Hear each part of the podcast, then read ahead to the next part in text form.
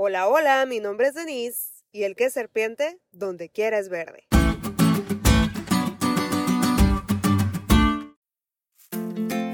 Ya sé, ya sé, el refrán original dice perico, el que es perico donde quiera es verde. Es el refrán que usan las señoras para motivar a sus hijos a que, aunque los cambien de escuela o llegue un nuevo maestro, ellos persistan en ser alumnos destacados.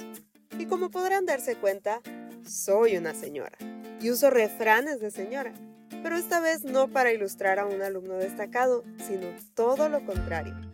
Lucifer, el hijo de la mañana, que como vimos ayer, se llenó de orgullo y rebeló contra Dios. Era un ser creado que pretendió que podía ser igual a Dios y ocupar su lugar. Sus pensamientos se convirtieron en acciones, y este ángel, que alguna vez fue resplandeciente, extrapoló su orgullo a los que le rodeaban, poniendo en tela de juicio el carácter y amor de Dios, afectando con sus comentarios perniciosos a un tercio de los ángeles del cielo. Al respecto, Elena G. de White escribe que en su gran misericordia Dios soportó pacientemente a Lucifer por mucho tiempo, extendiéndole la oportunidad de arrepentirse.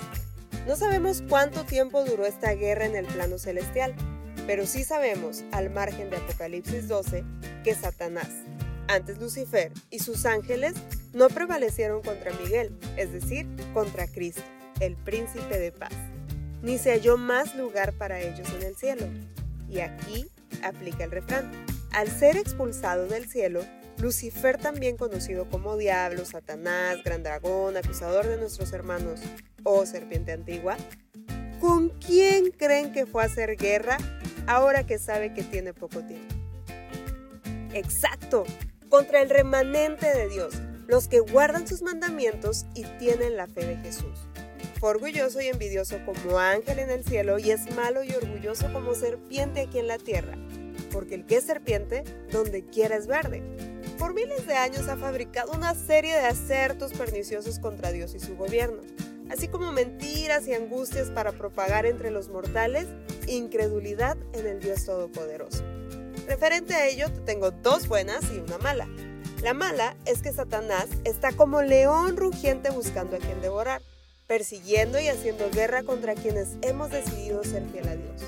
La primera buena es que Jesús ya venció en la cruz. La segunda es que Jesús viene pronto para ejecutar su triunfo y erradicar por siempre a la serpiente que ha propagado incredulidad y maldad en nuestro mundo. Con esas buenas, la mala pierde todo su valor.